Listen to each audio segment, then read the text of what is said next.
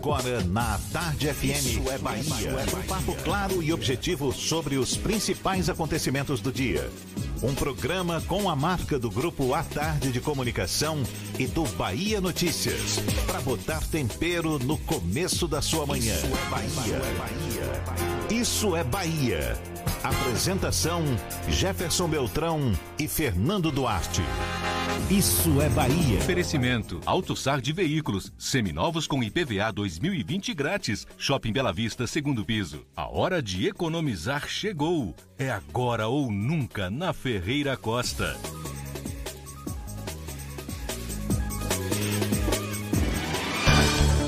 Que maravilha! Salve, salve! Bom dia! Seja bem-vindo, seja bem-vinda! Estamos começando mais um Isso é Bahia e vamos aos assuntos que são destaque nesta terça-feira, 3 de março de 2020. Bahia possui 17 casos suspeitos de coronavírus. Vigilância Sanitária fiscaliza a presença de álcool gel em estabelecimentos de Salvador.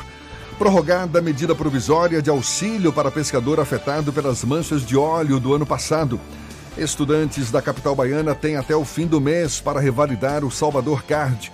Procurado há 10 anos, homem é flagrado por sistema de reconhecimento facial.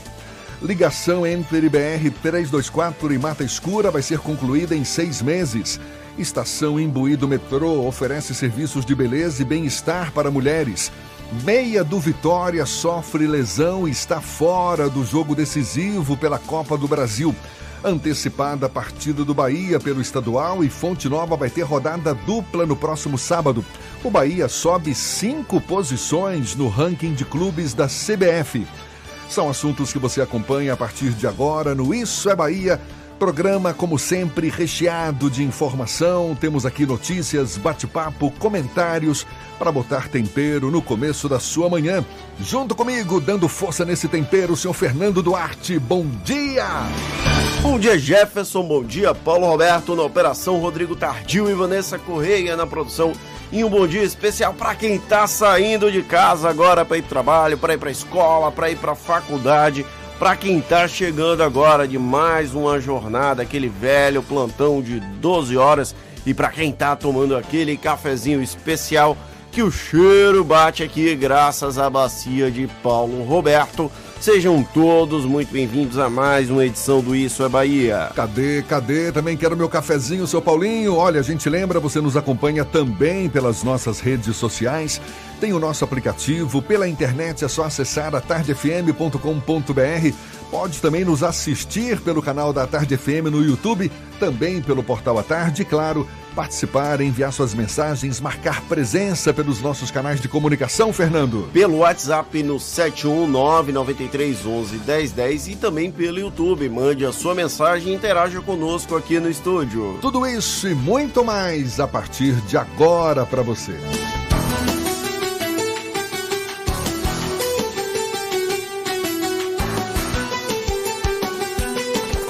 Isso é Bahia. Previsão do tempo. Previsão do tempo. A terça-feira amanheceu com cara de verão mesmo, um céu bonito, azul, algumas nuvens também, claro, mas um sol que já marca o quê? 27 graus. Pois é, calor ao longo do dia, pelo menos é o que a gente espera. Não tem cara de chuva por aí, mas é Ives Macedo quem vai confirmar essa previsão para nós. Bom dia, Ives. Oi, Jefferson, um bom dia para você, para todo mundo aí no estúdio e para o ouvinte em nossa sintonia. Vamos lá para a previsão do tempo para esta terça-feira em Salvador, que é de sol entre nuvens nesta manhã. O sol aparece com mais intensidade durante a tarde. A gente já está acompanhando aí bastante calor, bastante sol, mas durante a tarde o sol deve aparecer aí com mais intensidade e o calor deve aumentar. A temperatura mínima é de 26 graus e a máxima de 29 e o tempo é estável durante todo o dia. Passando agora para a região metropolitana, falamos de Itaparica e Vera Cruz. O sol nestas regiões também fica entre nuvens durante a manhã com o sol mais intenso aí a partir do início da tarde. Mínima de 26 e máxima de 28 graus. Vem aí a ligação Lobato Pirajá, Ponte Salvador Itaparica, metrô de Cajazeiras e VLT do subúrbio. O governo tamanho G do Brasil só podia ser o da Bahia. Governo do Estado, melhor governo do Brasil. Eu volto já com a previsão do tempo para Jacobina, Itabuna e Irecê. É contigo, Jefferson. Valeu, Ives. Até já então. Agora 7 e 6 na Tarde FM. Isso é Bahia. A informação de que o vereador e presidente da Câmara de Salvador, da Câmara Municipal de Salvador, Geraldo Júnior, do Solidariedade, a informação de que ele poderia migrar para o PDT gerou uma polêmica no meio político soteropolitano.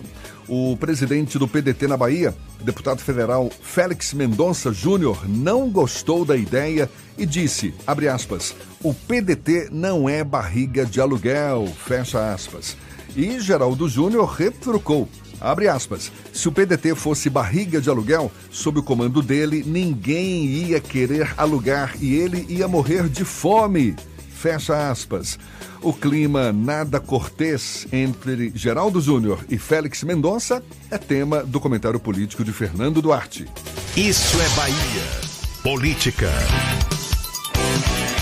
A Tarde FM. Do alto dos respectivos tamancos partidários, Félix Mendonça Júnior e Geraldo Júnior se estranharam publicamente por conta dessa possível filiação do presidente da Câmara de Vereadores de Salvador ao PDT. Era tudo especulação, apesar de considerada como uma possibilidade no grupo ligado ao prefeito Assemineto. No entanto, após a elevação do tom por parte de Félix e Geraldinho, o gato subiu no telhado antes mesmo de qualquer avanço na conversa. Se antes a hipótese de filiação já seria considerada remota, agora essa aproximação é quase uma missão impossível. O PDT, que tenta emplacar não ser uma barriga de aluguel para gestar uma candidatura a vice em Salvador, esquece da própria história recente. Basta lembrar que em 2016 o partido aceitou de bom grado ficar como hospedeiro da candidatura de Sargento Isidório ao Palácio Tomé de Souza. Terminado o processo eleitoral, não demorou muito para que o pastor trocasse mais uma vez de partido e deixasse o ninho pedetista, até porque Isidório não tinha sido eleito deputado estadual pela legenda. Geraldo Júnior no PDT seria um plano B no processo de construção da chapa do vice-prefeito Bruno Reis, Cabe ao presidente da Câmara decidir se quer tentar ser vice ou tentar a reeleição para o legislativo, o que exigiria a garantia de manutenção do comando da casa, algo similar ao dilema do ovo ainda na cloaca da galinha. Caso opte por ser o número 2 na chapa de Bruno Reis, a eventual filiação ao PDT seria um trunfo que atualmente está sob o guarda-chuva do secretário municipal de saúde, o Léo Prates. Pelo menos seria essa a aposta. Félix Júnior pesou a mão e pôs fim em qualquer negociação. Um pouco para salvaguardar o PDT, ao mesmo tempo em que expôs uma rusga pública com Geraldo Júnior. Léo Prates ainda se mantém candidato a prefeito, mesmo sabendo que as chances de obter o apoio de ACM Neto são um pouco mais remotas do que Geraldo Júnior se filiar ao PDT. O troco da presidente da, do presidente da Câmara foi muito além do necessário e entornou o caldo de vez. Sobrou para o secretário de Saúde de Salvador, que seguiu no meio do fogo cruzado e muito provavelmente foi obrigado a atuar como bombeiro nesse processo de disputa entre amigos. Barriga de aluguel ou não, a briga entre Félix Júnior e Geraldo Júnior ficou bem próxima daquela briga de comadres lá do interior brabo, que não aguentam um rastilho de pólvora para incendiar a botaria de uma pequena cidade. O efeito colateral é que ficou bem feia a troca de farpas e se envolver nessa disputa por necessidade de aparecer fala muito mais sobre os personagens secundários do que sobre os protagonistas lá da Guerra de Outubro. A, até a definição dos candidatos a prefeito, a vice e a vereador para as eleições deste ano, muitas rusgas e águas vão rolar certamente, não é, Fábio? É, é muita treta para quem gosta de treta. e como a gente gosta, né? Vai ser divertido é, acompanhar é, essas E o bom confusões. é que isso faz parte do jogo, né? E a gente está acompanhando sem torcida. Não, não tem como torcer, mas a gente fica aqui de, com a pipoca na mão, só assistindo a cena os uh, cenas dos próximos capítulos. Vamos tá. tratar assim, a novela eleitoral de Salvador 2020. Tá combinado então. Agora são 7 e 11 os estudantes daqui da capital baiana têm até o fim do mês para fazer a revalidação do Salvador Card, que garante o pagamento da meia passagem nos ônibus da capital. Quem não fizer o procedimento até a data limite vai ter o cartão bloqueado. A revalidação pode ser feita pessoalmente nas unidades do Salvador Card, na estação da Lapa, Pirajá, também na, no Acesso Norte e Mussurunga, além do shopping da Gente isso das 8 da manhã às 5 da tarde. Para quem não puder ir até um desses postos de atendimento, a revalidação pode ser feita também por meio do aplicativo Kim Recarga, disponível para iOS e Android. E olha só, a Universidade Federal da Bahia divulgou um comunicado para a comunidade acadêmica sobre a propagação do novo coronavírus. De acordo com o documento, estão mantidas as atividades de ensino, pesquisa, extensão e assistência estudantil porque não há confirmação de paciente infectado com o vírus no território baiano. Um grupo de trabalho coordenado pela administração central foi formado para monitorar diariamente a evolução do coronavírus e, em caso de agravamento do cenário atual, novas orientações podem ser divulgadas. Ou seja, palma a palma, não priemos cânico. E olha só, Fernando, a primeira sessão na Assembleia Legislativa da Bahia, depois do recesso do Carnaval, contou com apenas 11 deputados presentes. Será que a maioria ainda pensa que está no Carnaval? É.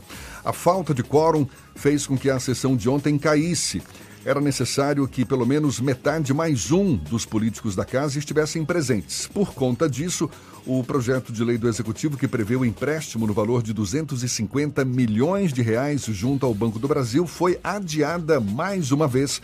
A expectativa é de que o projeto seja analisado hoje em plenário. Isso quem, se. E quem conhece de Assembleia Legislativa relatou ontem que provavelmente essa votação também não deve acontecer nesta terça-feira. Devem estar achando que o carnaval não acabou, não é? E olha só, o Serviço de Atendimento ao Cidadão, o SAC, vai de deixar de fazer a impressão física da carteira de trabalho a partir de hoje.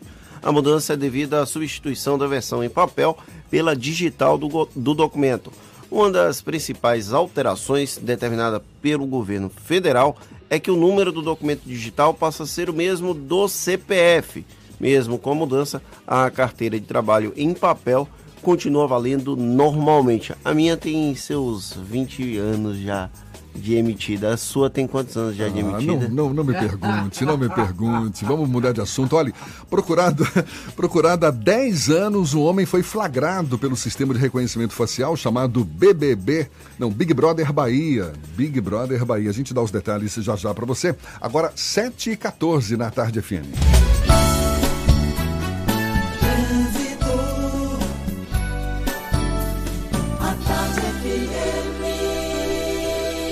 Oferecimento. Monobloco, o pneu mais barato da Bahia a partir de R$ 149,90. Bahia VIP Veículos, seminovos com entrada a partir de um real. Avenida Barros Reis Retiro. Já estamos lá em cima, sobrevoando a grande Salvador. Cláudia Menezes, nossa repórter aérea, ainda na região de Lauro de Freitas, é o que eu suponho, mas com informações sobre o fluxo aqui na grande Salvador. Bom dia, Cláudia.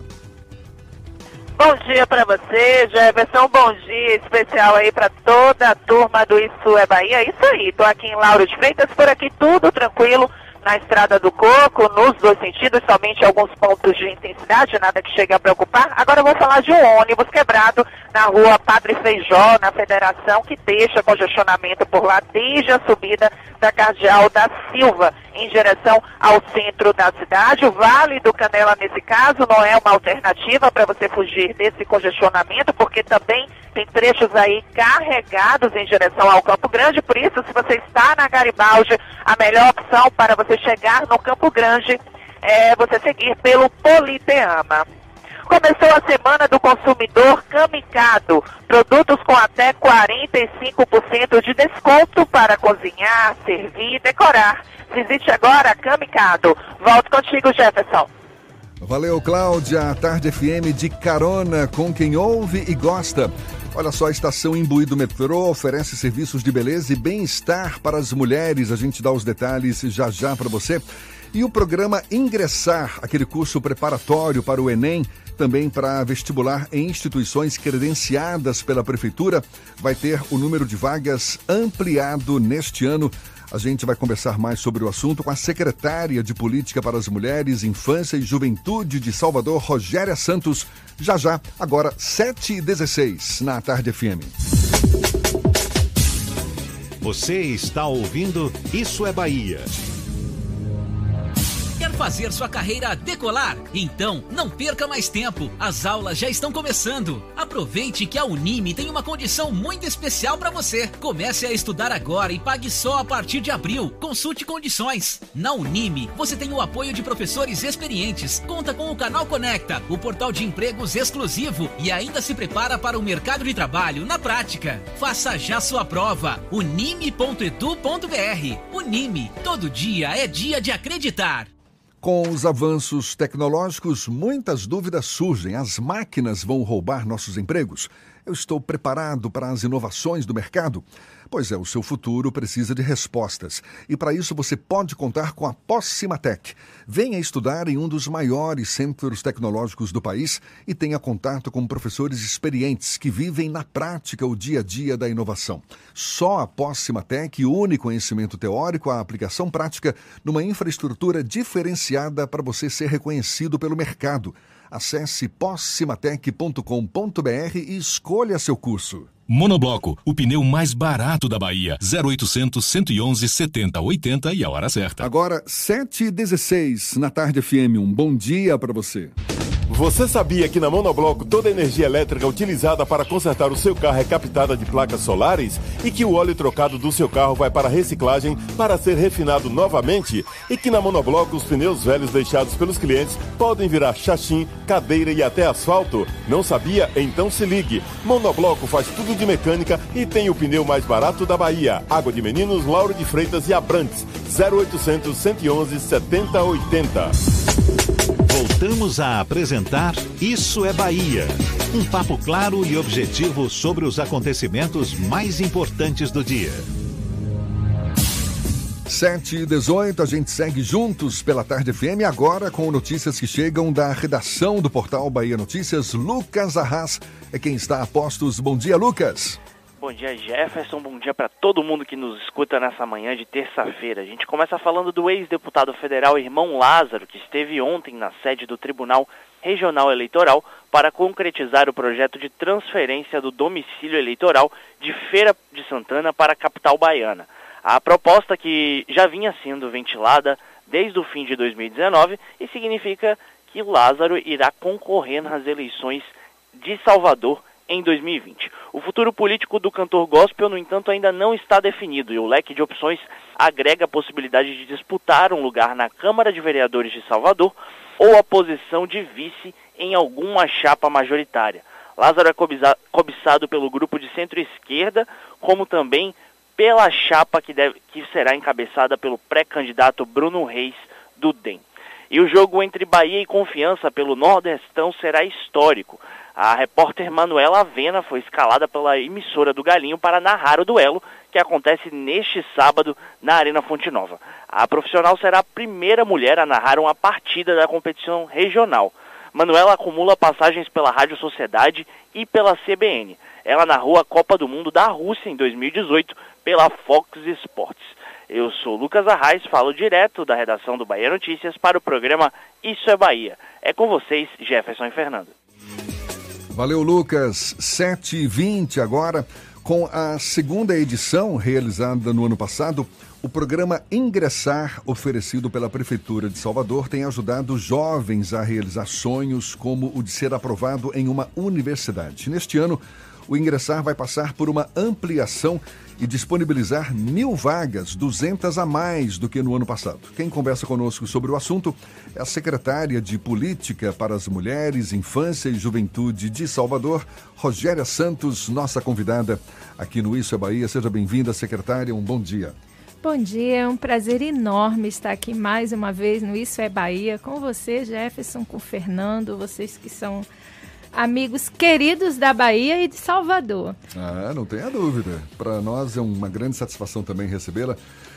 O Ingressar é um curso preparatório para o Enem, o Exame Nacional do Ensino Médio, também para vestibular em instituições credenciadas pela Prefeitura. Quem é que pode participar do Ingressar, secretário? É, na verdade, qualquer jovem que esteja concluindo o terceiro ano ou que seja egresso do terceiro ano na faixa etária é, até os 29 anos, que é a faixa etária compreendida entre a juventude ainda na, de acordo com a lei. Agora, eu queria só, antes da gente entrar na ampliação do novo programa, no histórico do que a gente viveu em 2019. É interessante que quando a Prefeitura de Salvador lançou o Ingressar ano passado, a gente vivia é, aquela era em que a mídia, muita gente falava da geração nem, nem, nem. Não sei se vocês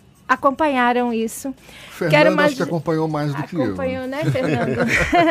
que era, se falava muito que havia havia na, na, nossa juventude uma geração que vinha surgindo, que era essa geração nem, nem, nem, que nem trabalhava, nem estudava e nem queria fazer nenhuma das duas coisas.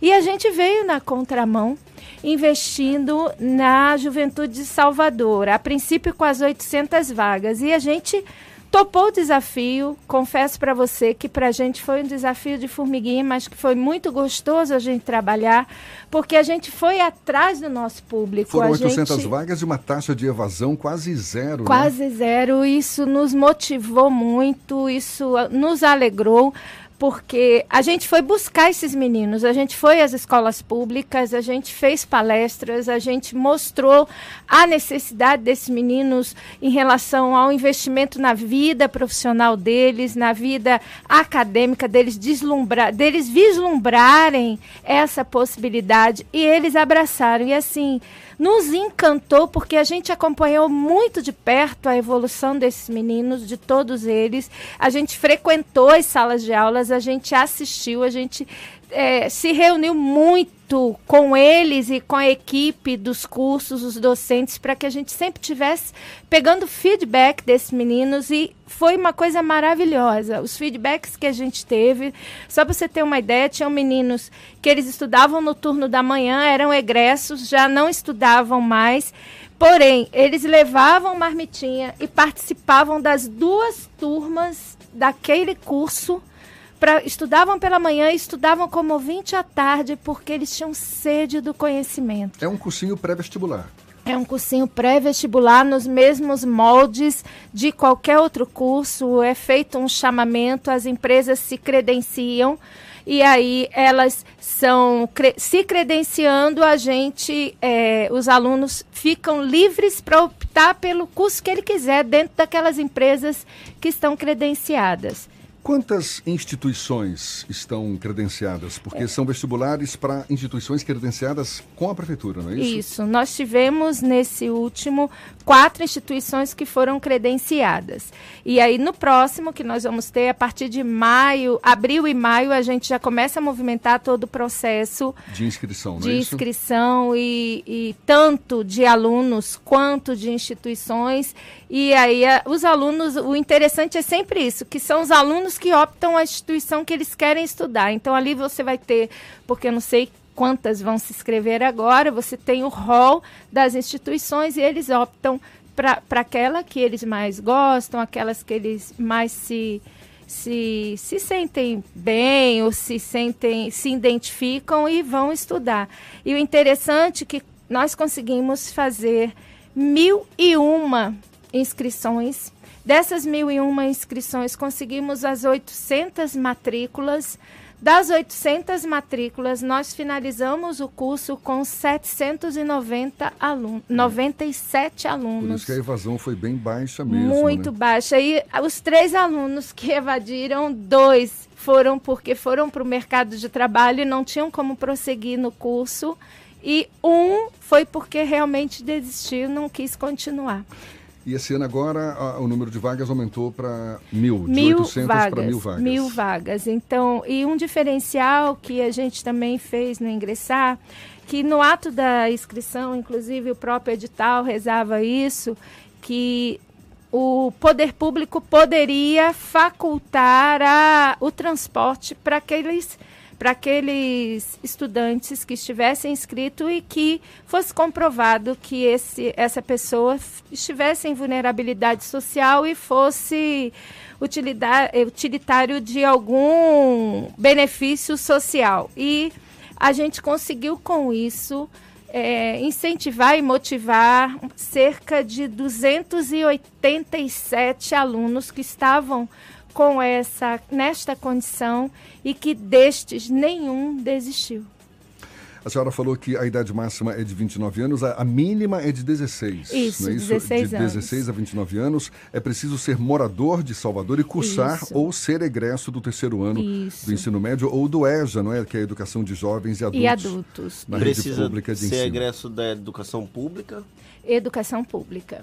É assim que funciona. É. E é, a senhora falou de matrículas em é, instituições a partir do ingressar. Eu não ficou muito claro para mim. Hum. Essas pessoas, elas já se matriculam nas universidades? São universidades privadas? São universidades públicas? Não, o que é? acontece? Quando eles participam do curso, eles participam do Enem. Ao fazer o Enem, eles têm a possibilidade de fazer os vestibulares tanto das universidades públicas quanto depois buscar notas no SISU, no, nos out- no ProUni, para que eles possam então ser inseridos também nos programas das universidades privadas que são credenciadas ao governo federal Como com esse tipo de com os programa. alunos, com os candidatos em geral, É, nesse caso, não é isso? Eles fazem exatamente a- o mesmo percurso de qualquer outro candidato. O diferencial está que eles, desta forma, eles podem concorrer de igual modo com qualquer outro estudante. É, é, a maioria deles, e por que não dizer todos esses meninos, não teriam essa oportunidade de fazer um cursinho que entra como um grande reforço para que ele possa se apresentar no mundo acadêmico de igual para igual com qualquer outro menino. Observe que até então a gente ainda não tem o resultado total, a gente tem um resultado parcial, porque ainda falta a segunda fase do SISU e do ProUni. A gente, até então, a gente já tem 170 meninos aprovados nos vestibulares da rede pública. A gente tem um deles, que é o Gabriel, que eh, passou no primeiro lugar de medicina para a UNEB. Então, assim, Gabriel é um orgulho. Eu falo para ele, Gabriel, você está me realizando o meu sonho de mãe, né? De ver um filho passar em medicina no primeiro lugar para uma universidade estadual da Bahia. Então, assim, é muito bacana isso. A gente, eu tive contato com cinco deles que logo assim que saiu o resultado da UNEB, da UFBA, eles de pronto ligaram para a gente, todos muito felizes, assim também as próprias famílias, a gente esteve junto, e eles contando da alegria, as famílias contando e os pais declaram que realmente, se não fosse esse reforço que os meninos receberam, provavelmente eles não conseguiriam. A gente teve notas de redação aí no, no Enem de 9,8. A gente vê é- nos é cursinhos bacana. pré-vestibular é, esses tradicionais, aulas de manhã, de tarde, à noite. É, é- é- é semelhante? É no- semelhante. A, é, na verdade, não muda em nada. Tanto é que o próprio cronograma pedagógico do curso não difere do, de um curso particular. Não difere. Nem pode. né? Nem pode, a gente faz uma questão em relação a isso muito grande, por isso que a gente acompanha muito de perto, inclusive em sala de aula a gente acompanha, a gente visualiza isso, a gente tira dias para que a nossa equipe pedagógica vá lá, vistorie como é que funciona a aula, como é que está a aula. Onde que são ministradas as aulas? As aulas são ministradas nos próprios estabelecimentos das instituições credenciadas. Então, ah, no, no, ambiente normal da, da sala, não tem distinção, os alunos, por vezes, estudam junto mesmo com os outros alunos que estão ali. Então não tem essa discriminação. Na verdade, o que acontece é que a prefeitura ela é, adquire a vaga daquele curso para esse jovem. Né? É, é, ao invés dele pagar, a prefeitura adquire para ele, para que ele tenha possibilidade de competir. Então, para ficar bem claro aqui, são instituições credenciadas que oferecem cursos pré-vestibular que obviamente disponibilizam vagas com esse apoio da prefeitura para esses alunos. E esses alunos, eles podem se inscrever em vestibulares de instituições de ensino superior também credenciadas pela prefeitura? Não, não as instituições não, não, não são, são, as instituições de ensino superior não, são as instituições normais. Então, quando você, você hoje, quando você faz o ENEM, você se credencia, sua nota lhe dá a possibilidade de você passar para um, uma universidade privada que esteja credenciada, você consegue ali a sua margem da sua bolsa, ou você também vai fazer os vestibulares tanto da UFBA quanto da UNEB, que são universidades, não só qualquer outra universidade federal ou estadual, que você possa fazer e ali você pleitear ah, com a sua nota também a sua vaga, como a gente já teve porque os vestibulares da UFBA e da UNEB, eles acontecem um pouquinho no meio do, do Enem, né? O Enem é mais ou menos em novembro, novembro, e alguns desses vestibulares acontecem no final de novembro, princípio de dezembro, Exatamente. e aí é, aí é mais ou menos tudo no mesmo período, e eles vão é, se inscrevem em muitos deles, né? Se inscrevem na, no, na estadual, na federal e vão, como a gente já falei aqui dos meninos que a gente teve contato de perto após a aprovação na UFBA e na UNEB. Então, para a gente isso é uma alegria muito grande. Na verdade, o que a gente tem verificado e é por isso até que houve a ampliação do para 2020 de a mais 200 vagas é que os nossos jovens eles só precisam de uma oportunidade. E quando eles precisam, quando eles se veem diante dessa oportunidade, o que eles querem a mais que isso? Motivação. E isso a gente tem dado, porque até nessas visitas que a gente faz, a nossa equipe pedagógica também entra com uma parcela muito grande disso, de incentivá-los, de mostrar para eles o quanto eles podem. E aí eu fico lembrando da minha juventude, eu não sei se você viveu isso, eu vivi muito isso, porque eu sou menina de periferia do Rio de Janeiro, eu nasci na Baixada Fluminense e eu não tive a oportunidade de poder investir no meu estudo quando eu tinha essa idade, porque eu tive que optar, ou eu trabalhava ou eu estudava. Mas toda vez que eu me via diante de uma situação que eu precisava estudar, aquilo me encantava. E me faltava sempre essa questão dessa figura que me motivasse. Então, quando você hoje chega para um jovem, e aí é por isso que a gente veio na contramão da tal da geração nem, nem, nem, que todo mundo diz que o jovem não quer nada. Não. E a gente provou. É um grande equívoco isso. Que os jovens querem, querem muito, mas não, eles precisam num da ponto gente. Muito, muito sério, que é a questão da oportunidade. Sem dúvida, Acho sem quanto, dúvida. Quando a gente tem oportunidade na frente, e, e obviamente o jovem, tudo bem, pode ter jovens que de fato não queiram ou não estejam tão motivados assim, mas não é a regra. Acho que a grande maioria não. de fato busca por oportunidade e quando tem essa chance, procura abraçar. O, o é, é digno de aplauso essa esse programa e, e, que, e que cresça cada vez mais. Aliás, penso deve ser essa a pretensão. É, sem dúvida, a gente, a secretaria também tem no seu bojo a juventude, porque é, mulher, infância e juventude, e uma das das políticas nossas dentro da diretoria de juventude, que é o ingressar, a tendência de fato é investir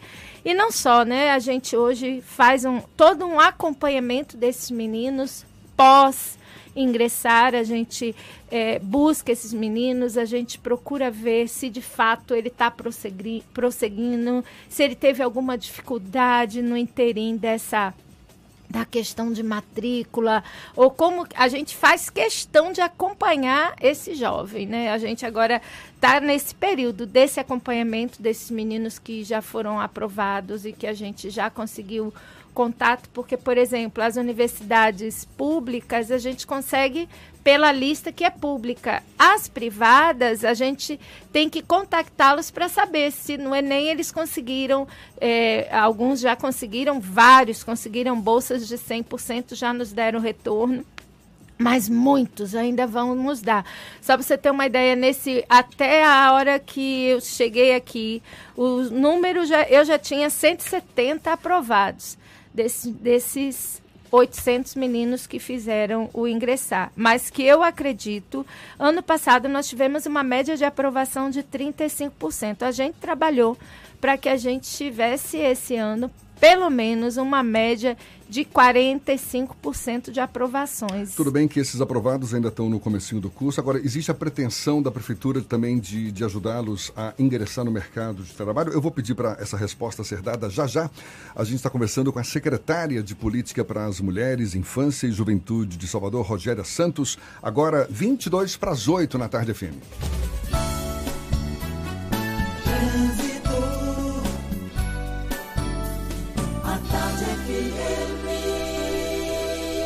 Oferecimento. Monobloco, o pneu mais barato da Bahia a partir de R$ 149,90. Bahia VIP Veículos, seminovos com entrada a partir de um real. Avenida Barros Reis Retiro.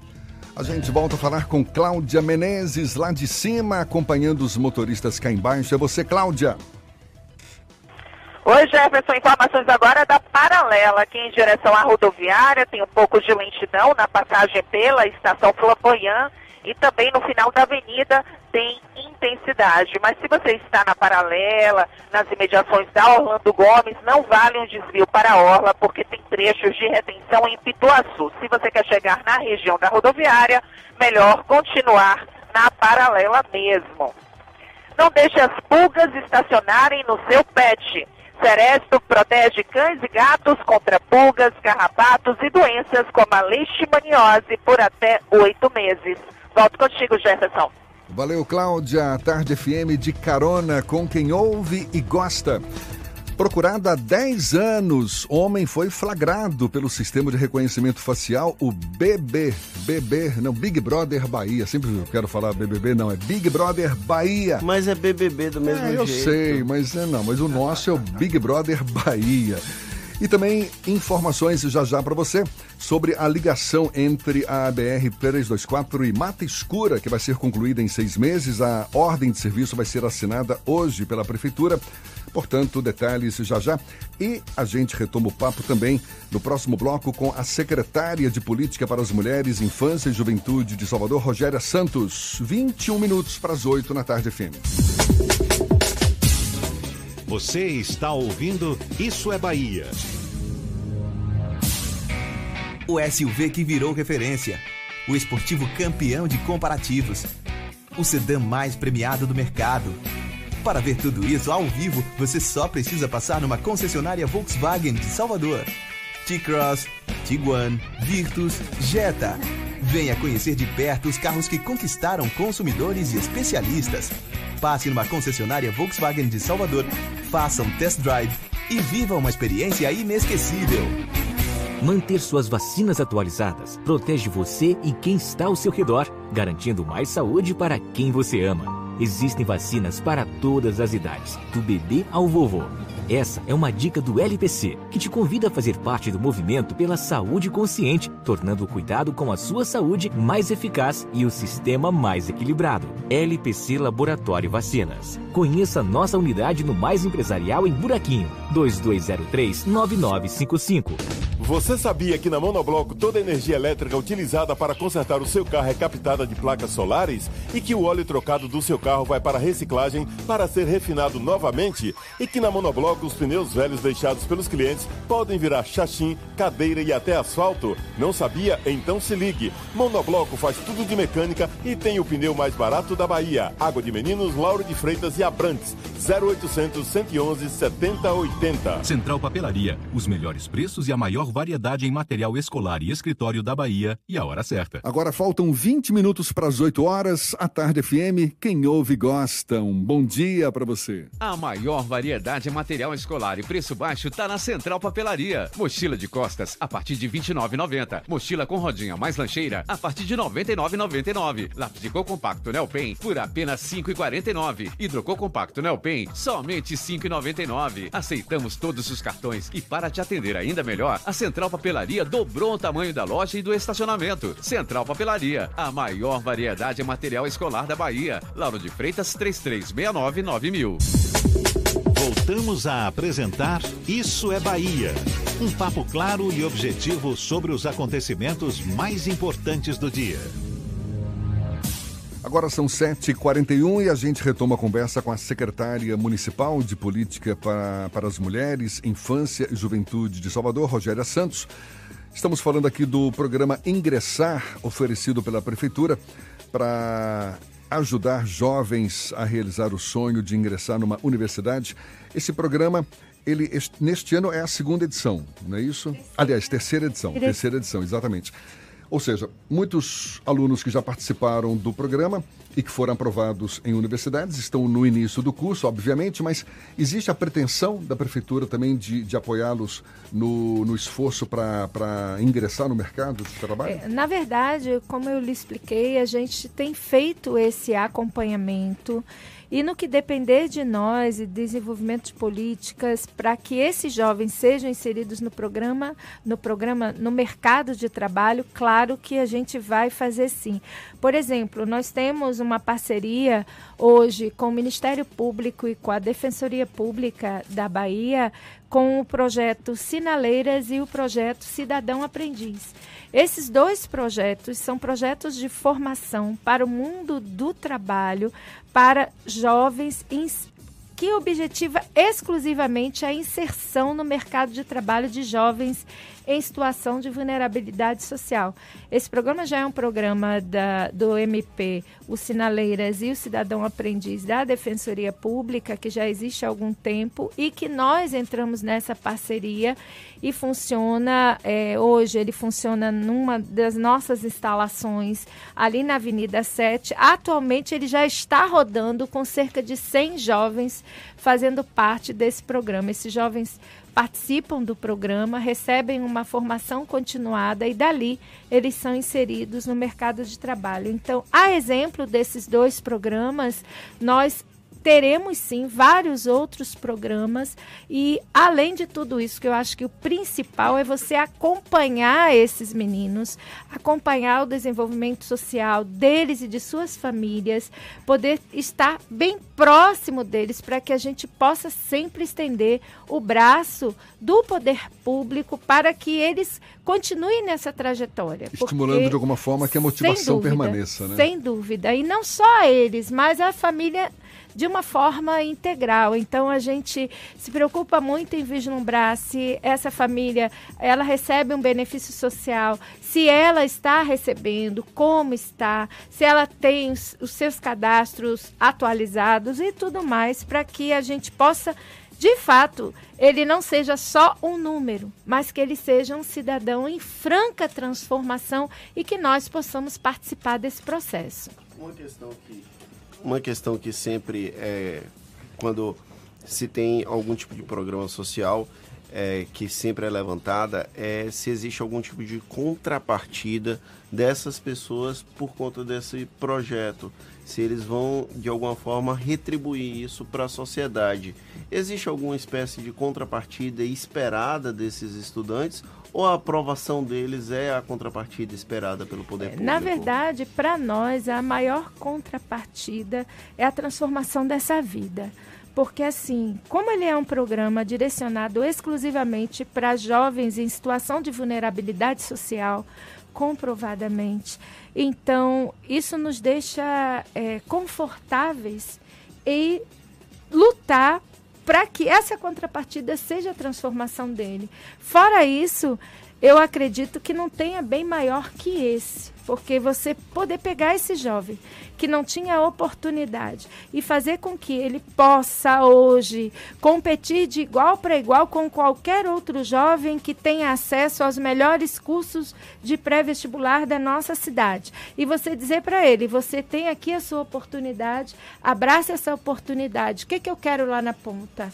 Eu quero você transformado e que você, quando você retorne quando você ingresse, por isso o nome é ingressar, quando você venha para a sociedade, você mostre o seu valor. Então, para a gente, essa é a maior contrapartida. Secretária Rogéria, muito obrigada. A gente só quer reforçar aqui as informações. Programa Ingressar, que este ano vão ter mil vagas, 200 Sim. a mais do que no ano passado. As inscrições vão ser abertas nos meses de abril e maio. Entre abril e maio. Entre abril e maio. E é voltado esse programa para estudantes de 16 a 29 anos, é preciso ser morador de Salvador e cursar ou ser egresso do terceiro ano do ensino médio ou do EJA, a Educação de Jovens e Adultos, na rede pública de ensino, ou ainda ser bolsista integral em escolas particulares no ensino médio. Sem dúvida. Confere? Tudo certinho. Secretária de Política para as Mulheres, Infância e Juventude de Salvador, Rogéria Santos, muito obrigado pelos seus esclarecimentos, pela sua disponibilidade, pela atenção dada aos nossos ouvintes e um bom dia para a senhora. Eu é que agradeço, é um prazer estar aqui. Quando começarem as inscrições, eu volto aqui para a gente poder convidar a juventude para participar com a gente. Conte conosco. A gente lembra que esse bate-papo todo você pode assistir de novo pelo canal da Tarde FM no YouTube e ouvir de novo também nos canais da Tarde FM no Spotify, no iTunes e no Deezer. Agora, 7h46 na Tarde FM. Isso é Bahia. Economia. A Tarde FM. Bom dia, Jefferson. Bom dia, Fernando. Bom dia, queridos ouvintes da Tarde FM. Ontem, o Ibovespa fechou em alta de 2,46% aos 106.625 pontos, enquanto o dólar fechou em leve queda de 0,17 aos R$ 4,42. O Ibovespa acompanhou a recuperação das bolsas americanas e, com a expectativa de queda de juros por lá e aqui no Brasil, vão ampliar a liquidez e o volume de recurso disponível para ações. Ainda é cedo para afirmar que as preocupações com o coronavírus acabaram, portanto, temos que ficar atentos aos noticiários. Mas, caso a queda de juros no Brasil ocorra, renovará sua mínima histórica, o que levará o rendimento da, da renda fixa para baixo como os investimentos em poupança, CDB, LCI e LCA. Amanhã teremos a agenda econômica fraca, com foco dos investidores no fronte político nos Estados Unidos, onde saem os resultados referentes às eleições primárias previdenciais em vários estados norte-americanos. A todos desejo bom dia e bons negócios. Eu sou Leonardo Souza, sócio da BP Investimentos.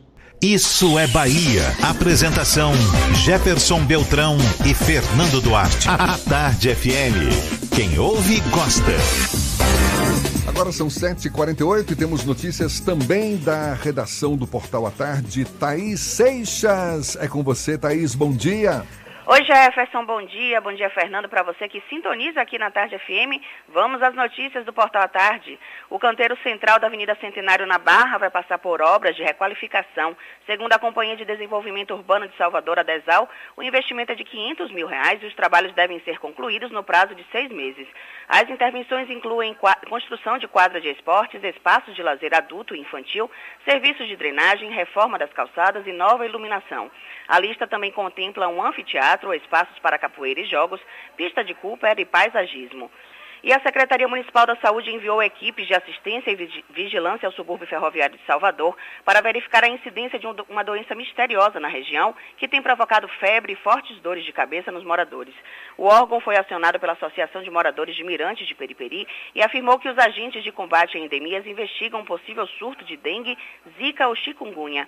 O bloqueio contra o mosquito Aedes aegypti é feito com a aplicação de inseticida. Segundo a associação, 68 moradores da rua Antônio Teixeira estão com os mesmos sintomas há dias e não há um diagnóstico preciso. Moradores da comunidade Alto da Muribeca, em Paripe, também relataram a incidência da doença misteriosa. Essas e outras notícias estão aqui no portal atarde, atarde.com.br. Volto com você, Jefferson. Obrigado, Thaís. Agora, 7h49 na Tarde FM. Você ouve, gosta e também se diverte. Shows, dança, teatro, música, diversão. Ouça agora as dicas da Marcita com Márcia Moreira. Olá, vamos às dicas para esta terça-feira.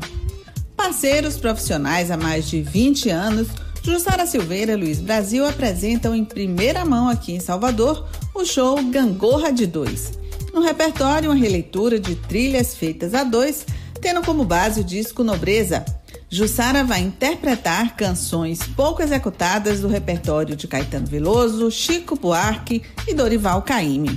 Hoje, às 8 da noite, na Sala do Coro do Teatro Castro Alves, ingressos a 60 e 30 reais. O Museu de Arte da Bahia abre hoje, às 5 da tarde, a exposição Uauá Maré, do artista plástico paulista Ricardo Bezerra.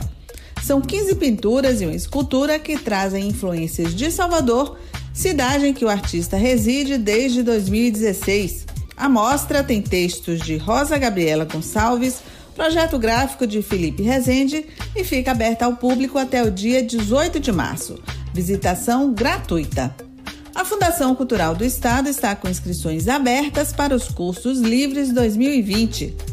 São 1.300 vagas para 31 modalidades de dança, entre elas balé clássico, estileto e dança circular sagrada. As inscrições podem ser feitas até o dia 6 de março, presencialmente, na Escola de Dança na Rua da Oração, no Pelourinho, das 5 da tarde até as 8 da noite.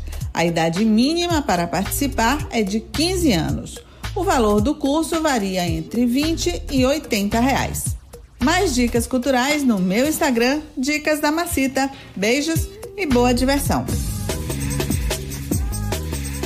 751 e olhe, condenado por roubo há 10 anos, um homem que era procurado pela justiça foi flagrado pelo sistema de reconhecimento facial da Secretaria da Segurança Pública do Estado.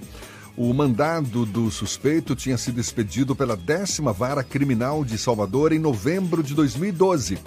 Quando foi identificado, o homem foi encaminhado para a central de flagrantes na Avenida Tancredo Neves, onde foi confirmado o mandado de prisão. De acordo com a Secretaria da Segurança Pública, 178 criminosos já foram flagrados pelo sistema. Muita gente flagrada pelo Big Brother Bahia. E as obras da nova via que vai ligar a BR-324 e o bairro de Mata Escura vão ser iniciadas hoje. A previsão é de que, depois de pronta, a via concentre o fluxo de tráfego das regiões da Avenida Barros Reis e Arraial do Retiro, desafogando ali o trânsito naquela região. As obras têm um investimento de 13 milhões de reais e devem durar seis meses. O trecho inicial do projeto se localiza no entorno da estação metroviária de Bom Joá e finaliza no alto do bairro de Mata Escura, ao lado do terreiro de candomblé do Bate-Folha. A ordem de serviço para o início dessas obras, inclusive, vai ser assinada pelo prefeito Assemineto logo mais às nove e meia da manhã, durante cerimônia na rua direta da Mata Escura. E a partir de hoje, as mulheres vão ter um lugar reservado na estação de metrô do Imbuí a CCR Metrô Bahia, concessionária que administra o sistema, antecipa as comemorações pelo Dia Internacional da Mulher, que vai ser festejado no próximo domingo, dia 8, e oferece serviços que vão de ações de beleza a debates, além de exposição e música. Até sexta-feira, das nove da manhã à uma da tarde, o Lounge da Mulher, montado na estação, vai oferecer maquiagem, massoterapia, avaliação nutricional, aferição de pressão e orientação sobre saúde da mulher. E fiquem de olho, a fiscalização de estabelecimentos comerciais sobre a disponibilização de dispensores de álcool gel foi intensificada. Fiscais da Vigilância Sanitária realizam ontem, realizaram ontem uma inspeção com o objetivo de ampliar a prevenção da transmissão de doenças virais na capital baiana. Os estabelecimentos que não possuírem o produto vão ser notificados e, em caso de reincidência, podem ser advertidos e multados. Entre os estabelecimentos comerciais sujeitos à obrigatoriedade estão varejos de alimentação, shopping centers e centros comerciais, casas lotéricas, escolas e faculdades, entre outros. Ainda não está faltando álcool em gel aqui em Salvador, pelo menos eu não ouvi falar disso e eu espero que não falte. E álcool gel, a gente lembra, ajuda a não deixar o vírus, seja ele desse novo corona aí ou qualquer tipo de vírus vivinho ali na palma da mão. E né? é importante também lembrar que não é só o álcool gel. O álcool gel ajuda, mas é preciso lavar as mãos com frequência e lavar bem as mãos. Aliás, que fique bem claro, pelo menos é o que eu já andei pesquisando a respeito, o álcool gel ele não mata o vírus, mas deixa o vírus inativo, o que já é um bom começo. Falando em vírus, em coronavírus, subiu para 17 o número de casos suspeitos de infecção pelo novo coronavírus aqui na Bahia. Essa informação foi divulgada ontem à noite pela Secretaria Estadual da Saúde. Os municípios que foram notificados são Camaçari, Feira de Santana, Ilhéus, Itabuna, Jacaraci e Jequié. Também há casos suspeitos deste novo coronavírus em Lauro de Freitas, Salvador, Teixeira de Freitas, Tucano e Vitória da Conquista. No Brasil, até o momento, foram confirmados dois casos da doença em São Paulo. Agora são 7h56, a gente faz o intervalo e volta já já. Não, primeiro tem informações que vêm lá de cima com Cláudia Menezes. Vamos a estas informações então.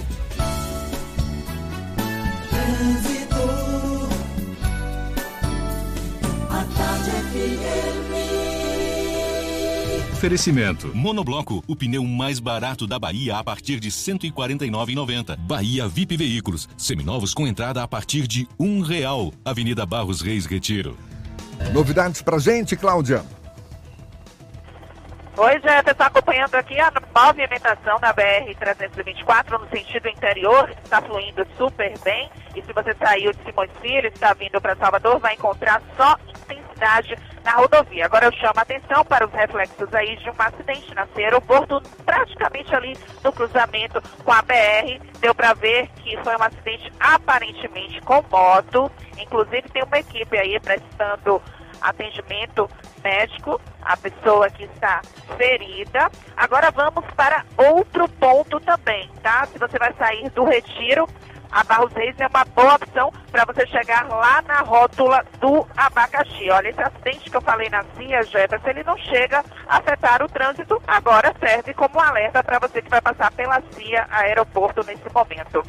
Vem aí a ligação Lobato, Pirajá, Ponte Salvador Itaparica, metrô de Cajazeiras e VLT do subúrbio.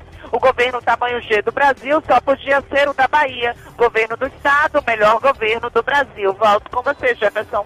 Obrigado, Cláudia. Tarde FM de carona com quem ouve e gosta. Agora sim, intervalo e a gente volta já já para falar para toda a Bahia. São 7h57 na Tarde FM. Você está ouvindo Isso é Bahia. Mala, óculos, protetor solar. Pera lá. Antes de pensar na lista de férias, eu vou levar o meu carro na Baviera.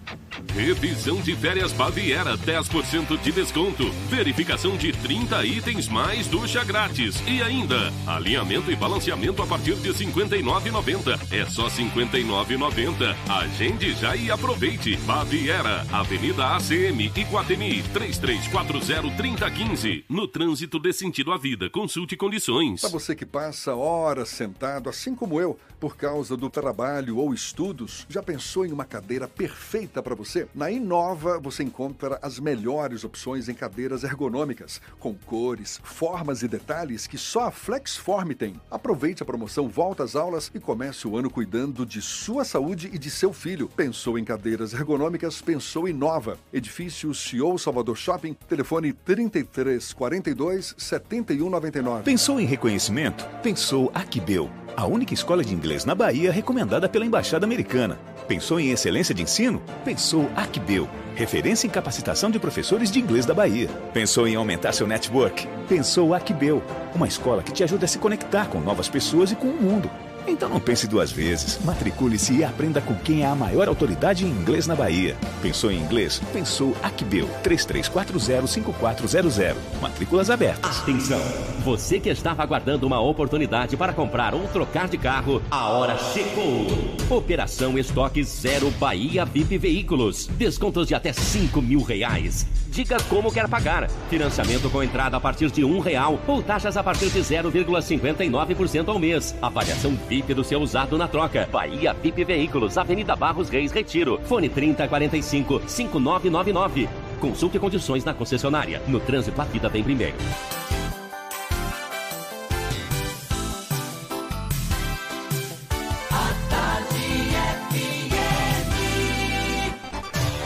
Atenção, emissoras afiliadas à Tarde FM. Em 5 segundos, isso é Bahia para todo o estado.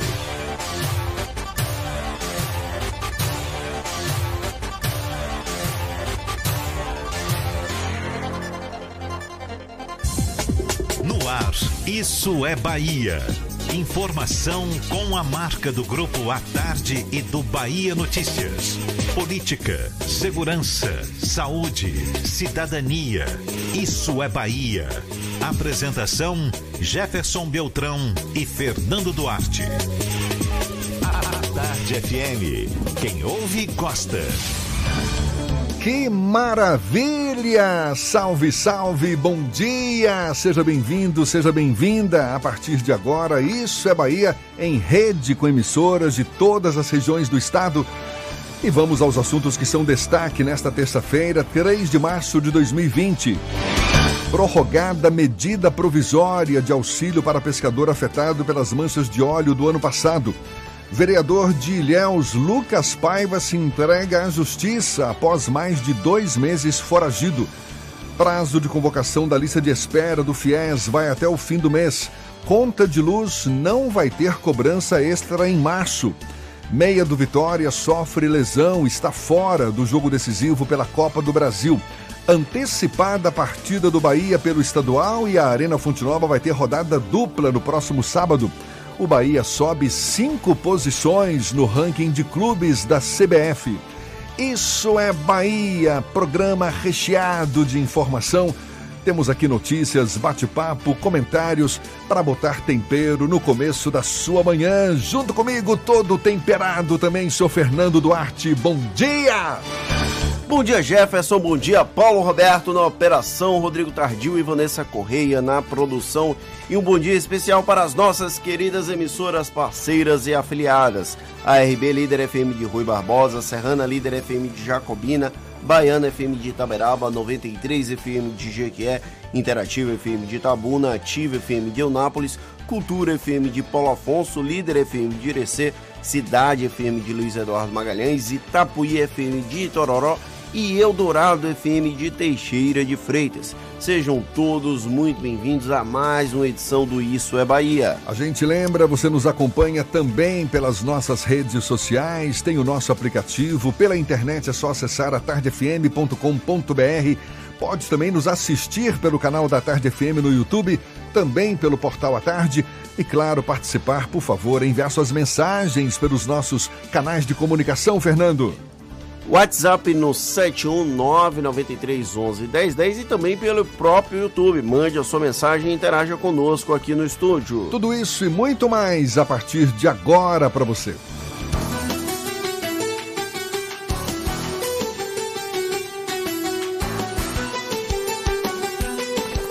Isso é Bahia. Previsão do tempo. Em Salvador, a terça-feira amanheceu com céu claro, já por volta das 6 horas da manhã, temperatura de 27 graus. Acredite, é calorão. E a previsão é de mais calor ao longo do dia possibilidade de chuva remota. Ives Macedo já tinha nos antecipado na primeira hora, agora fala da previsão para o interior do estado. Bom dia mais uma vez, Ives. Jefferson, muito bom dia de novo para você. Vamos passear agora pela nossa Bahia. Vamos nessa Começo falando de Jacobina, que tem céu encoberto por nuvens nesta terça-feira. Mínima de 22 e máxima de 33 graus. Vamos agora para Itabuna. O tempo na cidade também fica nublado e o sol aparece com mais intensidade durante a tarde. Mínima de 24 e máxima de 34 graus. Para finalizar o nosso passeio, vamos agora para Irecê. Céu encoberto na cidade com 22 graus de mínima e 32 graus a temperatura máxima. Vem aí a ligação Lobato Pirajá, Ponte Salvador e Itaparica, metrô de Cajazeiras e VLT do subúrbio. O governo tamanho G do Brasil só podia ser o da Bahia. Governo do Estado, melhor governo do Brasil. Por hoje é só, Jefferson. Bom dia para você, para todo mundo da equipe e até amanhã. Valeu, Ives. Até amanhã, agora 8 e 5 na tarde FM. Isso é Bahia. O fim da paralisação dos policiais militares no Ceará provocou bate-boca nas redes sociais entre o ministro da Justiça, Sérgio Moro, e o ex-deputado e ex-governador do Ceará, Ciro Gomes. Moro escreveu que a crise na segurança no estado foi resolvida, aspas, apesar dos Gomes, fecha aspas. Antes, Ciro Gomes tinha chamado Sérgio Moro de capanga. O bate-boca entre Ciro Gomes e Sérgio Moro é tema do comentário político de Fernando Duarte. Isso é Bahia. Política. A Tarde FM. Tá certo que todo mundo sabe que os Gomes não são lá muito flor que se cheire, principalmente no Ceará, naquela região em que eles estão inseridos. O Ciro Gomes é ex-governador do Ceará, o Cid Gomes é atual senador da República pelo estado aqui do Nordeste e teve aquele fatídico episódio da retroescravadeira contra manifestantes, contra policiais. O Cid Gomes acabou atingido por dois tiros no meado de, nove... de fevereiro deste ano. Ciro Gomes vai para o Twitter e chama Sérgio Moro de capanga de Jair Bolsonaro. É aquela verdade inconveniente, desnecessária, mas não deixa de ser uma verdade. O ministro da Justiça e Segurança Pública tem se comportado como uma espécie de capanga do governo federal, visto que ele de alguma forma incorporou o espírito, o ethos do governo federal, ao ponto de não classificar a paralisação dos policiais militares lá do Ceará como motim. A paralisação já tinha sido considerada ilegal e o governo federal, de alguma forma, endossava essa mobilização. Tanto que o comandante da Força Nacional, que é casado com a deputada federal Carla Zambelli, uma dessas três locadas defensoras do bolsonarismo no país, tratou os policiais militares como gigantes e corajosos, eles que estavam amotinados em quartéis da Polícia Militar lá do Ceará. Esse episódio da paralisação dos policiais militares, ela, ele é muito importante para a gente entender esse excesso de militarização da política a partir de um movimento de, de paralisação dos policiais militares, sempre emergem lideranças policiais para a política. Nós temos aqui na Bahia dois exemplos: o Sargento Isidório, que é deputado federal atualmente, foi o mais votado nas eleições de 2018, e tem o Soldado Presco, que é deputado estadual. Como nós vivemos um ambiente extremamente belicoso, com o incentivo do próprio governo federal, é muito provável que haverá emergência de lideranças políticas a partir desse ambiente lá no Ceará. O governo federal insiste na tese de endossar, mesmo que indiretamente, essas mobilizações. O presidente da República, Jair Bolsonaro, é egresso de uma carreira militar, ele é do foi do Exército Brasileiro e ele, ao invés de tratar o, a paralisação lá no Ceará como um motim, como ela realmente deve ser tratada, continuou tratando como uma paralisação.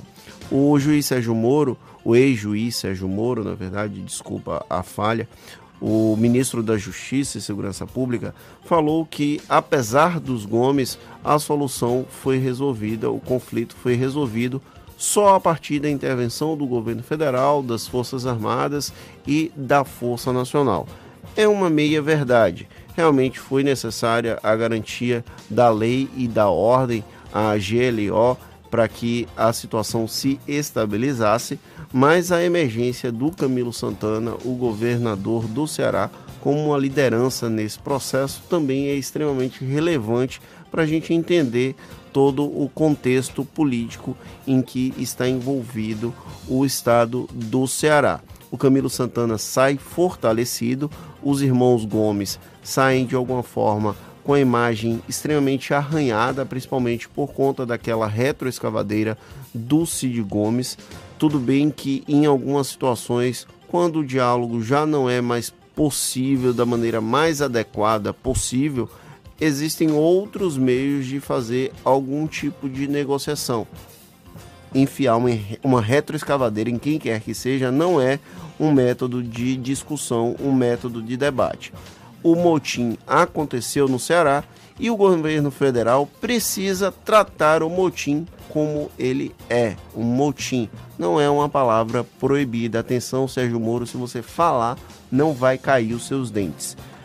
Essa situação aqui do lado no Ceará, ela pode ter outros reflexos em outros estados brasileiros, já que nós convivemos atualmente com essa possibilidade iminente de insurgência de tropas. Nós não gostaríamos, porém existe essa resquício, essa faísca, essa fagulha que pode acender uma situação extremamente perigosa no nosso país. Agora, uma situação lamentável essa toda, porque o ex-presidenciável Ciro Gomes, o ministro Sérgio Moro e até o presidente Jair Bolsonaro, eles vinham trocando alfinetadas públicas numa clara demonstração de, de capitalizar, não é? O, o, fim desse impasse lá no Ceará, não é? De trazer cada um para si a paternidade do fim desse impasse. Essa crise já vinha sido explorada exaustivamente por políticos locais e nacionais nessas últimas semanas. É, esse impasse durou quase duas Foram semanas. Foram 13 dias de Exatamente. paralisação. E, e essa queda de braço acabava movendo diretamente o tabuleiro lá nos quartéis. Ou seja, é uma briga externa de egos cada vez mais inflados e que acaba deixando de lado a grande questão, né, o cerne da questão, que é o motivo que fez os policiais militares entrarem nessa paralisação lá no Ceará, discutir essa questão em si, enfim, é um, é um jogo político que acaba desviando o foco da questão. Né? E a grande vítima de tudo isso foi a população cearense que acabou ficando em segundo, terceiro e quarto plano com aquele número absurdo de mortes registradas num período de 13 dias numa espécie de justificativa. Olha, a polícia é tão importante porque se a, com a polícia parada tem todas essas mortes. Sim, a polícia é extremamente importante, por isso que a polícia não pode fazer uma manifestação, uma paralisação de 13 dias e acabar causando esse tipo de morte. O número de assassinatos triplicou lá Paralisação não, obrigado. Motim. A Polícia Militar do Ceará fez motim e aqui na Bahia tentou-se fazer isso no mês de outubro. Felizmente, não aconteceu nada mais grave. Agora são 8h12 e a gente vai para a redação do portal Bahia Notícias. Lucas Arras nos atualiza com as informações de lá. Bom dia, Lucas. Bom dia, Jefferson. Bom dia para quem nos escuta de todo o estado agora. A gente começa falando de Camaçari, porque o prefeito Elinaldo Araújo, do Democratas, pretende concentrar as candidaturas à Câmara da sua base de apoio em apenas quatro partidos: o Democratas, o Cidadania, o Republicanos e o PSDB. O prefeito ainda articula uma estratégia para sua reeleição em 2020, quando pretende eleger também um número grande de vereadores. Como parte dessa articulação do prefeito para as eleições, o Cidadania filiará hoje cinco vereadores de Camaçari: o Adalto Santos, a Cristiane Bacelar, o Falcão, o Jamelão e o vereador Zé Dupão. E a gente atualiza os números de violência em Feira de Santana, porque um total de 32 pessoas foram assassinadas em fevereiro deste ano na cidade. O número é maior do que o registrado no mesmo mês do ano passado, quando 24 homicídios ocorreram. A polícia também registrou um latrocínio, roubo seguido de morte e um excludente de licitude, legítima defesa, totalizando 34 mortes violentas neste ano. Entre as vítimas estão duas mulheres e três menores de 18 anos. 30 homens foram mortos a tiros e dois a facadas. As duas mulheres foram mortas a tiros. Eu sou Lucas Arraes, falo direto da redação do Bahia Notícias para o programa Isso é Bahia. É com vocês, Jefferson e Fernando. Agora 8 e 14 e a medida provisória que instituiu o auxílio emergencial financeiro para pescadores artesanais afetados pelas manchas de óleo que atingiram o litoral de vários estados nordestinos e também da região sudeste do país teve sua vigência prorrogada por mais 60 dias. A decisão foi publicada no Diário Oficial da União de ontem. A primeira parcela foi paga em dezembro. Esse benefício não interfere no recebimento do seguro defeso recebido pelos profissionais na época em que é proibida a pesca para garantir a reprodução dos peixes. E atenção, os candidatos que se inscreveram no FIES e não foram selecionados estão na lista de espera e ainda podem ser convocados. A chamada vai até o dia 31 de março. O acompanhamento pode ser feito por meio do sistema do FIES. As informações prestadas no sistema devem ser validadas em até cinco dias na Comissão Permanente de Supervisão e Acompanhamento da instituição de ensino na qual o candidato vai fazer o curso. Agora, 8h15, a gente começa nosso giro pelo interior do estado. Primeiro, vamos a Teixeira de Freitas, extremo sul da Bahia. Já já, da Eldorado FM. Tem as notícias da região. Bom dia, já já. Bom dia, Jefferson Beltrão. Bom dia, Fernando Duarte, a toda a equipe do Isso é Bahia. Paulinho, me deu um gancho de 15 dias, hein? Eu tô voltando, tá? Aperte o play. Olha, aqui informações do Extremo Sul, viu, Jefferson? Os munícipes de Teixeira de Freitas e região passou por um final de semana tenso devido aí a uma suspeita de um caso do coronavírus, né? E esse caso ocorreu na última sexta-feira e registrou assim o primeiro caso suspeito aqui no município. Então ele foi notificado conforme os protocolos médicos e toda a precaução, não é isso mesmo? E procedimentos obedecendo assim as, as, normativas da Organização Mundial da Saúde, OMS, né? A coleta, Jefferson, de material para exame foi feita com agilidade e encaminhada para o LACEN é, em Salvador. O resultado chegou no, no, no, domingo mesmo, né? No domingo, na, dois dias depois, os resultados para a suspeita clínica de infecção pelo coronavírus foram negativos, graças a Deus. Aí sim, tirou essa atenção toda da nossa população e o caso é excluído por não enquadrar laboratorialmente, né, sendo positivo para o vírus, o resultado, influenza B, a influenza B, que causa quadro gripal. É o que está acontecendo na região aqui, né? Quero aqui parabenizar toda a equipe da Secretaria de Saúde do município aqui de Teixeira de Freitas e região. Olha, final de semana violento aqui também, viu, Jefferson, na nossa região, é um corpo de um jovem do sexo masculino identificado como Marcos Vinícius Moura, foi encontrado aos fundos né, de uma unidade municipal de ensino aqui da cidade de Tamaraju, distante aqui de Teixeira de Freitas, 64 quilômetros, né? Esse corpo localizado, esse colégio é localizado na Praça Walter Carvalho e foi localizado na manhã do dia de ontem, né? E nesse final de semana nós temos aqui na cidade de Birapuã, Jefferson, é, duas tentativas de homicídio, onde foram ali registradas as informações preliminares. As duas ocorrências podem ter ligação uma com a outra. E fechando aqui as informações, de acordo com os registros policiais durante os 20 dias, 29 dias de fevereiro, o índice de assassinatos voltou a subir aqui em Teixeira de Freitas, viu? Se comparado ao mesmo um mês anterior. São seis homicídios né, contra cinco mortes em janeiro deste ano e quatro a mais que o mesmo período de 2019. Segurança Pública, vamos agir.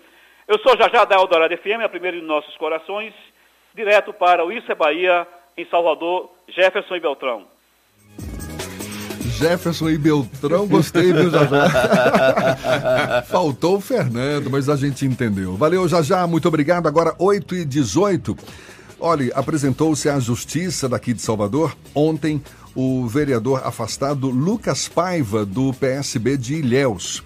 Ele teve prisão preventiva decretada em 19 de dezembro de 2019, mas se manteve foragido acusado de crimes contra a administração pública, fraudes em licitações, contratos e lavagem de dinheiro, o vereador se entregou espontaneamente. Lucas Paiva já tinha sido preso em maio e solto em junho do ano passado após um habeas corpus. E atenção, você consumidor, a bandeira tarifária no mês de março vai permanecer verde, sem custo para os consumidores, segundo a ANEEL, a Agência Nacional de Energia Elétrica. Em fevereiro, os principais reservatórios de hidrelétricas do Sistema Interligado Nacional apresentaram recuperação de níveis em razão do volume de chuvas próximo ao padrão histórico do mês.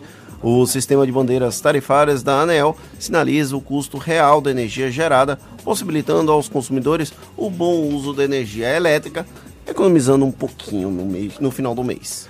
Pois bem, agora 8h19, a gente vai para Irecê. Tem Sandro Moreno da Irecê, líder FM na ponta da linha, falando conosco agora. Bom dia, Sandro. Bom dia, Jefferson. Bom dia, Fernando. Mês de março tem previsão de chuva aqui para a região de Irecê. E por que, que a gente fala isso e com tanta alegria da chuva? Porque quem mora no semiárido, a coisa, Jefferson e Fernando, só está boa quando chove. É, quando ligam para a gente perguntando, e aí, como é que está a situação aí da região? A gente fala, tá boa porque choveu.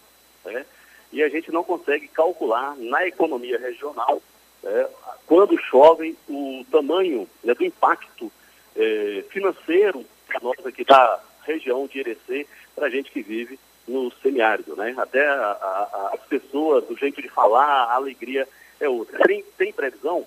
Fevereiro não foi bom de chuva aqui para nossa região. Choveu, mas de forma é, localizada. Né? E nós temos milho, feijão, mamona. Os agricultores plantaram e estão aguardando essa chuva é, desse mês de março. Nós estamos já sofrendo aqui, a agricultura está sofrendo pela falta de chuva. Então vamos ver, né, tem essa previsão, vamos ver se confirma a previsão aqui para nossa região. Outro, outra informação que eu gostaria de trazer aqui no Isso é Bahia desta manhã o município próximo aqui a Irecê é o município de Uibaí, fica a 30 quilômetros, cerca de 30 quilômetros de Irecê.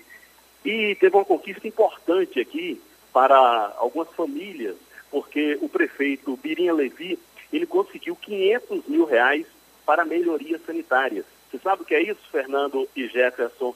Pessoas que terão sanitários nas suas casas. Aqui na região de Irecê, nós temos várias famílias que não têm sanitário pessoas que fazem as suas necessidades fisiológicas no mato, como diz o ditado popular. E o prefeito conseguiu também 485 mil reais para pavimentação de ruas em Uibaí.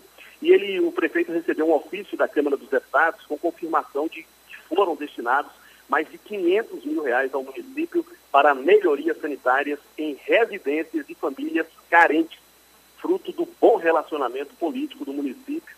A emenda foi incluída no orçamento da União de 2020. Sandro Moreno, do Grupo J. Fileiro Comunicação, para o programa Isso é Bahia. Valeu, Sandro, 8 e 21 e olha só que legal, Fernando, um grupo de mulheres vai organizar uma manifestação na única Assembleia Legislativa do país sem a presença de deputadas. Eu gostei do nome, a Assembleia Legislativa de Mato Grosso do Sul, única do país, sem deputadas, vai ser o destino hoje de um grupo de mulheres que vão participar do calcinhaço da democracia. Como é que é? Calcinhaço da democracia. O protesto tem como objetivo pedir mais atenção à pauta feminina na casa. Segundo as organizadoras, a manifestação é motivada pela falta de representatividade no legislativo local e falas de deputados contra o carnaval consideradas moralistas. Como a Folha de São Paulo mostrou em dezembro, a Assembleia Sul-Mato Grossense tem as 24 cadeiras ocupadas só por homens, algo que não ocorria desde 1987. O, no, o nome é sugestivo, né? Calcinhaço da democracia. Eu Agora, gostei do nome. 8h22, a gente vai para Itaberaba. Sérgio Mascarenhas, da Baiana FM. Bom dia, Sérgio. Bom dia, Jefferson Beltrão, Fernando Duarte, ouvintes do Grupo à Tarde. Falamos ao vivo aqui de Itaberaba. Bom dia para você, ótima terça-feira. O governo do estado, através da Secretaria de Desenvolvimento Urbano, SEDUR, por meio da Companhia de Desenvolvimento Urbano do Estado da Bahia, Condé, publicou no Diário Oficial do Estado, do último sábado, o resumo de contrato para execução de obras de construção de policlínicas tipo 2A, com a Axo Construtora, no valor de quase 62 milhões de reais o que inclui a Policlínica Regional de Saúde da Chapada em Itaberaba. Para o início das obras é necessária agora a assinatura da ordem de serviço por parte do governo do estado. Além de Itaberaba, também vão ser construídas unidades no, nos municípios de Brumado, Eunápolis, Ribeira do Pombal e Serrinha. Para que fosse possível a construção da Policlínica Regional da Chapada, foi criado em julho de 2019 o Consórcio Interfederativo de Saúde do Piemonte Paraguaçu, que abrange 23 municípios que fazem parte dos territórios de identidade da Chapada Diamantina e do Piemonte do Paraguaçu. As policlínicas visam prestar serviços de média complexidade na rede de saúde da região, ampliando o acesso ambulatorial às especialidades médicas diversas e exames em busca de uma maior atenção à saúde do paciente. Em Itaberaba, a Policlínica Regional de Saúde vai ser construída na Avenida Rui Barbosa, no espaço do antigo Derba, ocupando uma área de mais de 10 mil metros quadrados, com acesso direto à rodovia Milton Santos BR-242. As obras estão sendo aguardadas por toda a região da Chapada e Piemonte Paraguaçu. Eu volto a Salvador. Bom dia para você, Jefferson Beltrão e Fernando Duarte. Ótima semana. Valeu, Sérgio Ioli. Pela terceira vez seguida, a campanha Imposto do Bem vai destinar um percentual do imposto de renda devido das pessoas físicas e jurídicas aos fundos de direitos da criança e do adolescente. A gente vai falar mais sobre esse assunto conversando com o idealizador da campanha, o juiz Salomão Rezedá, já já, agora 8h24 na Tarde FM.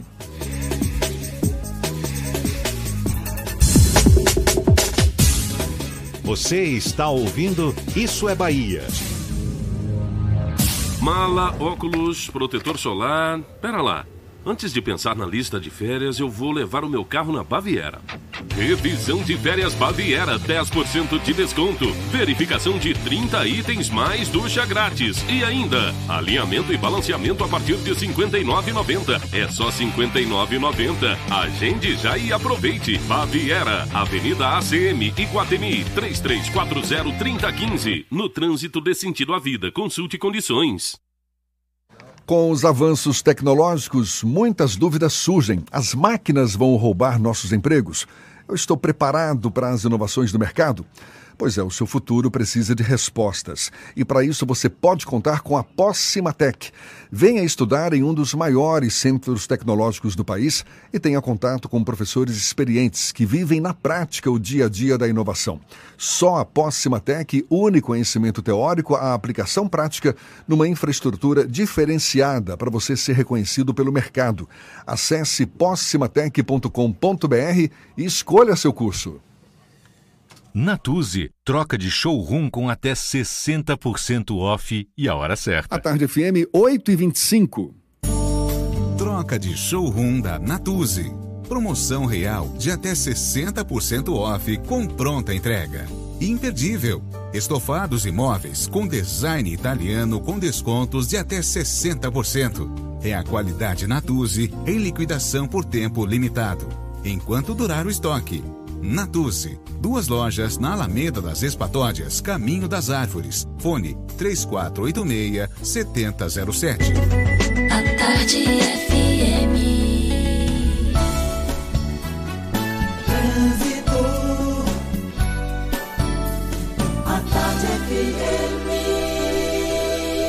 Oferecimento. Monobloco, o pneu mais barato da Bahia a partir de R$ 149,90. Bahia VIP Veículos, seminovos com entrada a partir de um real. Avenida Barros Reis Retiro.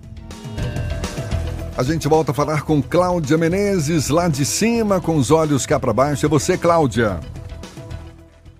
Oi, Jefferson. Olha, meu assunto é com você, motorista que vai sair do Retiro a Barros Reis. É uma boa opção para você chegar na rótula do abacaxi. Só tem um pouco de intensidade ali no trecho final mesmo de acesso à rótula. Mas é melhor que você seguir pela BR-324, viu? Que está bem carregada ali no trecho final. Praticamente ali na chegada ao acesso norte. Tem bastante lentidão nesse trecho final da BR. Em outro ponto, o trecho de Orla em Amaralina, sentido Pituba, segue bastante tenso por causa de obras nessa região, então passe por lá com bastante atenção nesse momento. Aproveite a super troca de óleo Volkswagen. Mecânicos qualificados e equipamentos especiais que só as concessionárias Volkswagen têm. Fazer parte da nova Volkswagen vale. Volto com você, Jefferson. Valeu, Cláudia. A Tarde FM de carona com quem ouve e gosta.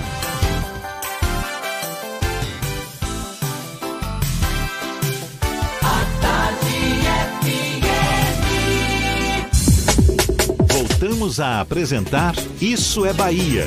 Um papo claro e objetivo sobre os acontecimentos mais importantes do dia. Agora, 8 e 28 Olha só, com o objetivo de favorecer crianças e adolescentes em situação de vulnera vulnerabilidade social, Pela terceira vez seguida, a campanha Imposto do Bem vai destinar um percentual do imposto de renda devido das pessoas físicas e jurídicas aos fundos de direitos da criança e do adolescente. É o chamado Imposto do Bem. Quem conversa conosco sobre o assunto é o idealizador da campanha, o desembargador do Tribunal de Justiça da Bahia e corregedor das comarcas do interior, doutor Salomão Rezedá, nosso convidado aqui no Isso é Bahia. Seja bem-vindo. Bom dia, doutor Salomão. Bom dia, Jefferson. Bom dia, Fernando. Bom dia a todos os ouvintes do programa Isso é Bahia, da Tarde FM. É uma alegria estar por aqui conversando com todos e, ao mesmo tempo, quero manifestar o meu pleito de gratidão por ter a FM, a Tarde FM, aberto esse espaço para que a gente possa explicar a todos os ouvintes, a população, que efetivamente é uma ação do bem. Agora, infelizmente, ainda não está difundida entre a população. Muitos amigos mesmo, Salomão, eu não conhecia isso, eu não sabia isso. Então, esse é o papel da imprensa e nós temos que agradecer muito a vocês. Então, vamos ajudar a divulgar essa campanha. Exatamente. Imposto do bem e tanto pessoas físicas quanto jurídicas podem ajudar a destinar parte do imposto devido para esses fundos de, de, direitos da criança e do adolescente. Como é que funciona na prática? Exatamente. Jefferson, eu digo aos, aos alunos lá na faculdade que não é doação, é dedução. E efetivamente é dedução. No momento que você calcula o imposto de renda, você já tem lá o imposto devido, você vai pagar. Então é o que eu digo aos meus alunos na faculdade. É, nós passamos, a partir daquele momento, passamos a ser apenas depositário de um dinheiro que vai ser da Receita Federal. Quando chegar o período para pagar, seja a primeira parcela, seja a parcela única, nós vamos lá e retiramos aquele dinheiro que está conosco como depositário e pagamos. Então, o que eu quero deixar bem explícito é que não é doação, você vai deduzir. Você, pessoa física, vai deduzir 3% do imposto devido. Você, pessoa jurídica, você vai deduzir 1% do imposto devido. Então você calculou lá o quê? 10, 10 reais de, de imposto que você vai pagar eh, a, a, Receita Federal. Você então deduz aqueles 3% e você deixa no seu município. E esse dinheiro correspondente a esse percentual 3%, ele vai ser investido na área da infância e do, da, da criança e do adolescente. Tem a opção de direcionar de forma integral esse imposto devido também? Os 3%. Você só ah, pode, só, a pessoa só... física, somente 3%. Até 3%. E a pessoa jurídica, 1%. E quando você fizer a sua declaração, você escolhe o município que você quer doar. Não quer dizer que eu esteja fazendo a minha declaração aqui em Salvador e eu só deva destinar esses 3% do imposto devido, volto a repetir, do imposto devido, você vai destinar para Salvador. Não, você está declarando em Salvador, mas você quer destinar para a Feira de Santana, por exemplo, na própria declaração lhe dá a opção. Você faz a sua declaração de ajuste, você encontra o valor do imposto devido, depois você vai lá no quadro doação ECA o, o sistema ele é, é autoexplicativo. E aí você vai, clica o fundo. Você quer doar para o fundo municipal, você então clica a cidade. Aí o sistema vai fazer o cálculo e vai lhe dar o, o percentual de 3% corresponde a, a tal quantia, a tal valor. E o próprio sistema emite o DARF. A partir daí, você então, da época da, do pagamento da primeira parcela do imposto devido, você paga o imposto devido menos os 3%. Então, o que eu digo, não é doação. Eu digo sempre, é um sentimento até barrista. Se você ama a sua terra, se você gosta do local que você nasceu, que você mora, vamos ajudar as crianças. Vamos tirar essas crianças aí das sinaleiras, das ruas, dessas situações de vulnerabilidade. Vou dar um dado. Salvador, Jefferson e, e Fernando, tem uma perspectiva de arrecadar quase 100 milhões de reais se todos os contribuintes fizerem essa dedução do imposto devido. O senhor falou que essa campanha ainda está pouco divulgada, mas já é a terceira edição essa do imposto do bem. Dá para mensurar qual foi o resultado nas edições anteriores? Dá, dá. Em 2018 e 2017, Salvador, porque nós acompanhamos Salvador, é, arrecadou 1 milhão e 300 mil reais. Esse dinheiro foi distribuído entre, se não me falha a memória, 17 ou 27 entidades que lidam com criança e adolescente. Inclusive uma, a Associação Baiana de Ecoterapia, que executa a, a, sua finalidade lá no 19BC, que é o quartel do, do Exército no Cabula. Aliás, uma iniciativa fantástica essa sim. de ecoterapia para crianças com dificuldade motora. Sim, sim. É muito legal. Sim, sim, sim. Então foram esse, esse 1 milhão e 300, quase 300 mil reais, foram divididos entre 27 empresas. O ano passado, lamentavelmente, pelo menos é um dado que eu tenho, Salvador arrecadou menos de 500 mil reais. Então, nós estamos voltando a conversar com toda a população aqui na, na Rádio FM, a Tarde FM, para a gente esclarecer, para ver se a gente repete 2017. Vejam vocês, o percentual de Salvador, quase 100 milhões de reais.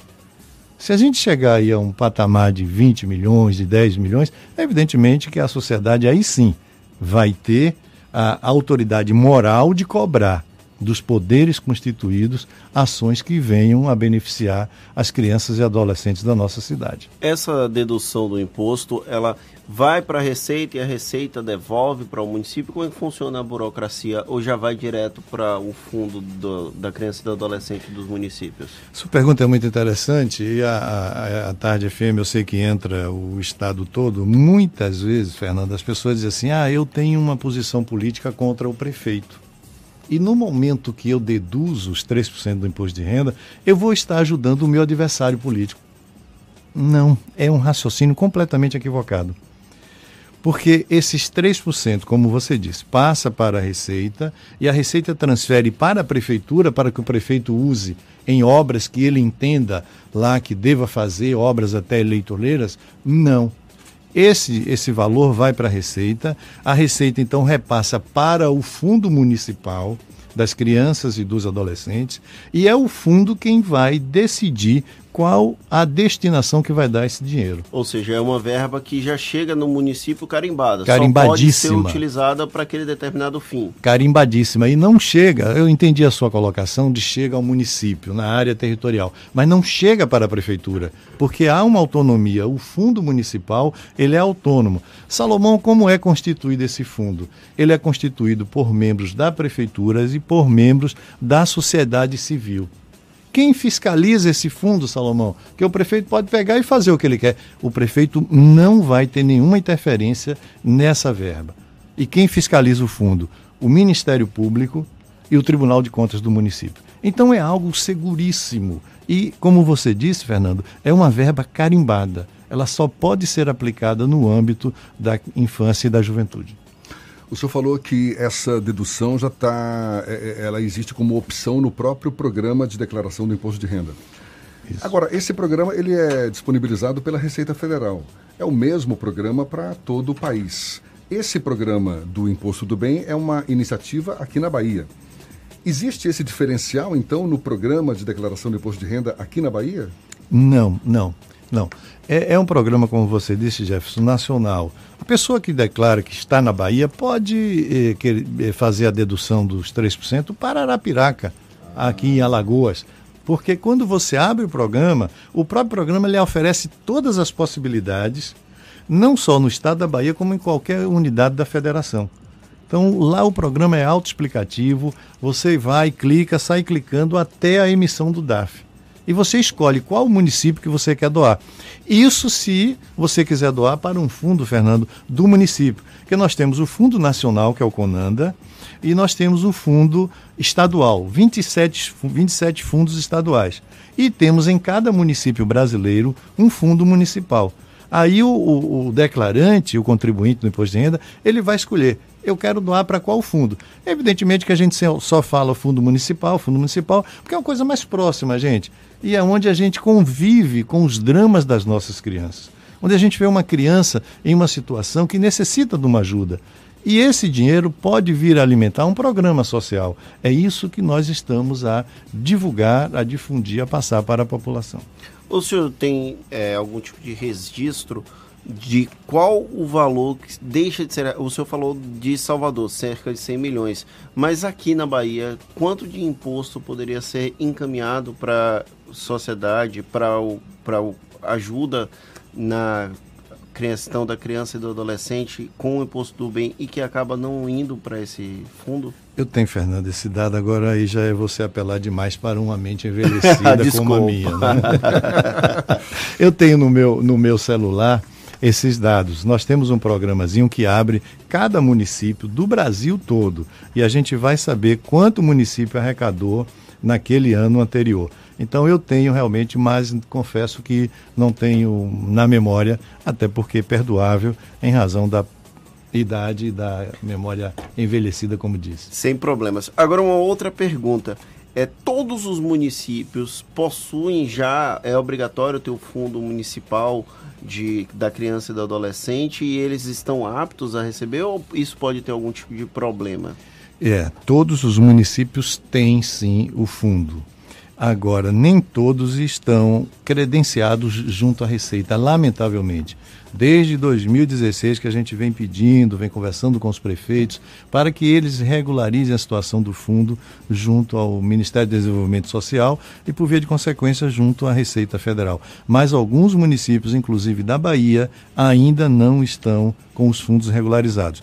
Quando o declarante for fazer a sua opção pelo município, se ele optar por um município cujo fundo não esteja regularizado na Receita, automaticamente o sistema recusa e abre uma outra opção para que o contribuinte opte por um outro município que esteja regularizado. O senhor é o idealizador dessa campanha O Imposto do Bem, e não é de se estranhar isso, porque durante muitos anos esteve à frente do Juizado da Infância e da Juventude aqui na Bahia. Como é que o senhor avalia esse esforço todo em benefício das crianças e dos adolescentes ao longo dos últimos anos? Ainda está muito carente de esforço, de conscientização da sociedade? Tem méritos a se comemorar? Como é que o senhor avalia essa situação? É, nós temos que agradecer, como eu comecei no início e apesar de você ter dito aí muitos anos, o que me deixa um pouco mais velho ainda. Né? Nós nos encontramos. Não foi o né? que eu quis dizer, não foi o que eu quis dizer. Mas é só a título de, de descontração, mas uhum. nós nos encontramos aí em datas pretéritas, é não é?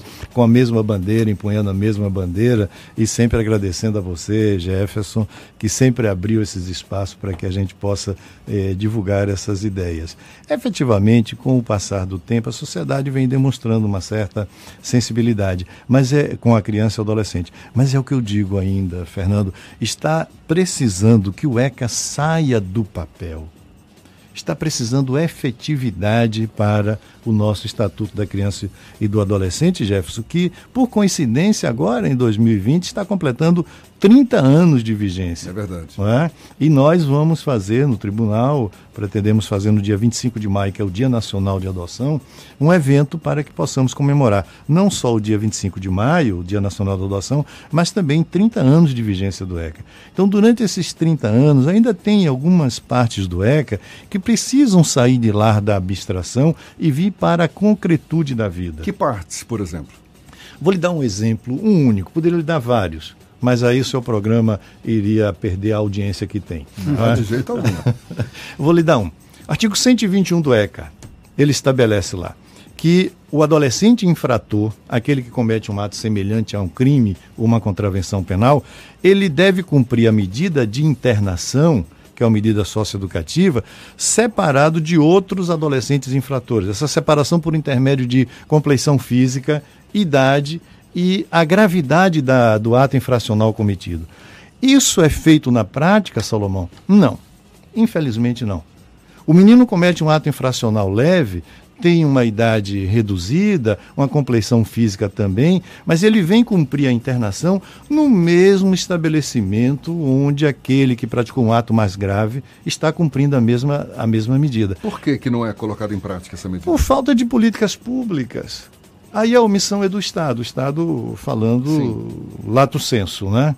Então, por falta do, do, do Estado colocar em, em, efetividade aquela determinação do ECA. É por isso que eu digo, Jefferson, o ECA diz assim, o menino que comete, eu só estou na área inflacional, é o último exemplo que eu vou dar. O menino que comete um ato infracional, um crime ou uma contravenção penal lá no interior, lá ele deve permanecer, porque lá vai se respeitar, vão se respeitar os laços familiares, E os laços comunitários. Aí o menino comete um ato infracional análogo a um crime de homicídio em Xorroxó, vamos dizer assim pasmem, vocês que estão aqui conosco e os seus ouvintes. Não tem casa de cumprimento de medida de, de internação em Xó, Aí o menino vem cumprir só aonde? Em Feira de Santana, em Salvador ou em Simões Filho e Camaçari. Então, é o que eu estou dizendo, 30 anos de vigência do ECA, é isso que a gente vai debater nesse evento que faremos em maio. 30 anos de vigência do ECA e o ECA ainda está na abstração, ainda está no papel. No dia que o ECA vir a ser efetivado, efetivamente teremos uma outra realidade é, é, concernente à criança e ao adolescente. O ECA diz assim: o garoto não pode, o menino não pode ficar numa casa de acolhimento, no chamado abrigo, mais do que 18 meses. Mas acaba ficando. Adquire a maioridade ali. E aí, depois que ele adquire a maioridade, abrem-se as portas da, dessa instituição e o menino vai para a sociedade sem nenhum preparo. Ele vai para onde? Ele vai para a delinquência Aí depois a gente fica a defender a redução da imputabilidade penal dos, 16 para, dos 18 para os 16 anos. Uma última pergunta antes da gente encerrar o papo. O senhor tem uma longa história ligada à questão da criança e do adolescente. Falou sobre a questão da implantação do ECA, da não implantação do ECA efetiva. Mas existiu algum tipo de evolução do período em que o senhor esteve à frente das varas? de infância e ao momento que o senhor vive atualmente como desembargador? Sim, sim, sim. A sociedade tem respondido. Não ainda no patamar que idealizamos, mas a sociedade tem respondido. Por exemplo, dentro desse acolhimento, desse plano de acolhimento de crianças e adolescentes, nós temos um, um, novo viés que é o apadrinhamento. E a sociedade tem respondido. A prova maior que eu tenho que a sociedade está a responder foi em 2017 no momento em que nós eh, publicizamos essa, esse expediente de dedução do imposto de renda. Como disse, Salvador recolheu mais de um milhão de reais. Então a sociedade é sensível. É preciso só que a gente toque na sensibilidade dela, a sociedade. Desembargador Salomão Rezedá, o idealizador dessa campanha Imposto do Bem, a gente reforça aqui. Imposto devido tanto de pessoas físicas quanto jurídicas, no caso, pessoas físicas 1%, não é isso? Isso. 3% do imposto devido das pessoas jurídicas. Imposto este que pode ser destinado aos fundos de direitos da criança e do adolescente. Existe essa opção lá no programa de declaração do imposto de renda, declaração que começou ontem, não é? Vai até o final de abril, se não me engano. Isso, exatamente. Isso. E a gente quer agradecer muito pela sua disponibilidade, doutor Salomão Rezedá, desembargador do TJ Bahia, também corregedor das comarcas do interior do estado conversando conosco aqui no Isso é Bahia. Muito obrigado e um bom dia para o senhor. Muito obrigado. Me permita, no final, só fazer uma pequena retificação.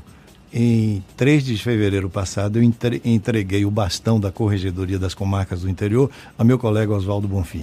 Hoje não sou mais corregedor. ah, é, tá so, somente essa retificação. Mas, Jefferson, muito obrigado. Rui Barbosa dizia, ele reclamava contra a natureza, Fernando. Deus ou oh Deus, por que nos deste uma língua tão pobre no agradecimento? Então eu fico somente muito obrigado a vocês, à Tarde FM, a todos os ouvintes por essa audiência que nos foi dada.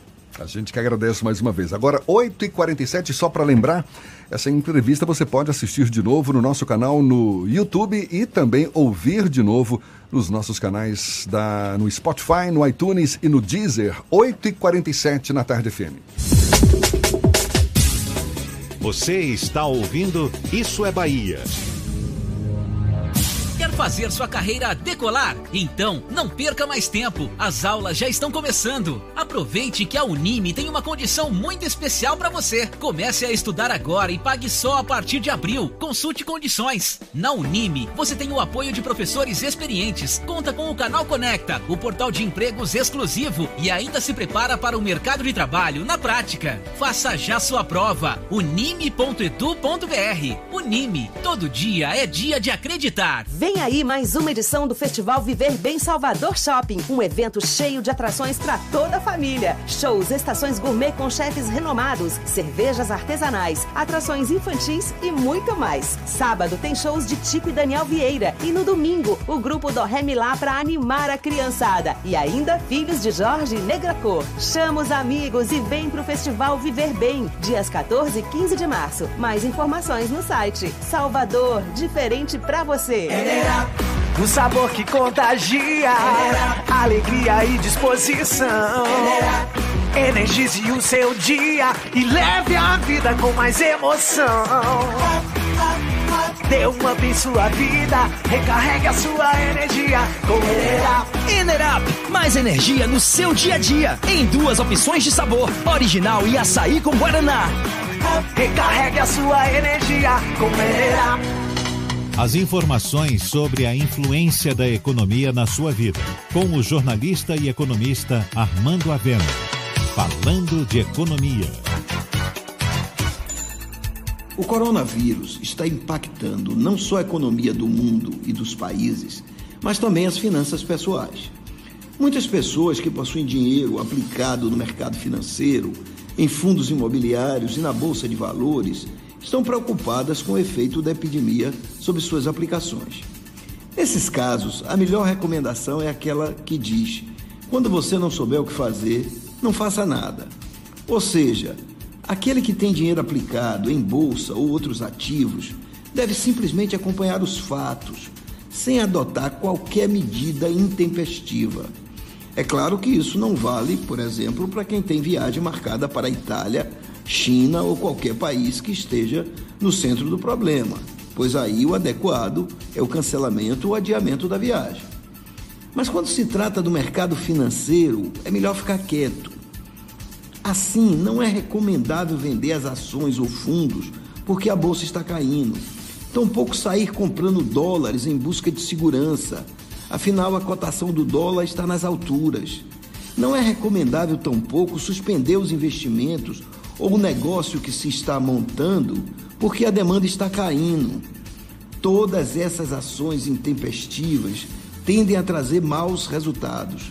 Isso porque, no médio prazo, a tendência é a estabilização do problema e a volta aos parâmetros anteriores, passado dois, três ou quatro meses. E isso sem contar que a crise às vezes traz oportunidades, como no caso do preço de algumas ações, que caíram tanto que ao invés de vender, vale a pena comprar. Quando se trata das finanças pessoais, o melhor é não fazer nada por enquanto e esperar, pois no médio prazo a tendência é tudo voltar a ser como antes. Você ouviu Falando de Economia, com o jornalista e economista Armando Avena. Voltamos a apresentar Isso é Bahia. Um papo claro e objetivo sobre os acontecimentos mais importantes do dia. Agora 8h51, vamos à redação do Portal à Tarde. Thaís Seixas tem notícias pra gente. Bom dia, Thaís. Oi, Jefferson e Fernando, bom dia. Bom dia a você que acompanha o Isso é Bahia em todo o estado. O Ministério Público Estadual ajuiza uma ação civil pública contra o município de Morro do Chapéu, pedindo que a Justiça determine em caráter emergen- emergencial a suspensão da atividade de licenciamento ambiental feita pelo município. Segundo o promotor de justiça Pablo Almeida, o município não possui capacidade técnica para assumir o licenciamento ambiental, pois não conta com a equipe técnica concursada e multidisciplinar responsável pela atividade. Na ação, o Ministério Público pede que a atividade seja suspensa até que seja estruturado o órgão ambiental, com servidores administrativos e técnicos concursados, além do Conselho Municipal de Meio Ambiente com atuação efetiva. E as duas toneladas de petróleo retiradas por voluntários na Praia da Espera, em Itacimirim, são parte do óleo que chegou no ano passado ao litoral baiano. A substância ainda é encontrada em corais ou sob areia e, de acordo com a Marinha do Brasil, o último registro de aparecimento foi no dia 30 de dezembro de 2019, no município de Canavieiras, extremo sul do estado. O grupo voluntário Guardiões, Guardiões do Litoral identificou a substância após vistoria feita entre as praias do Forte e Busca Vida, na região metropolitana.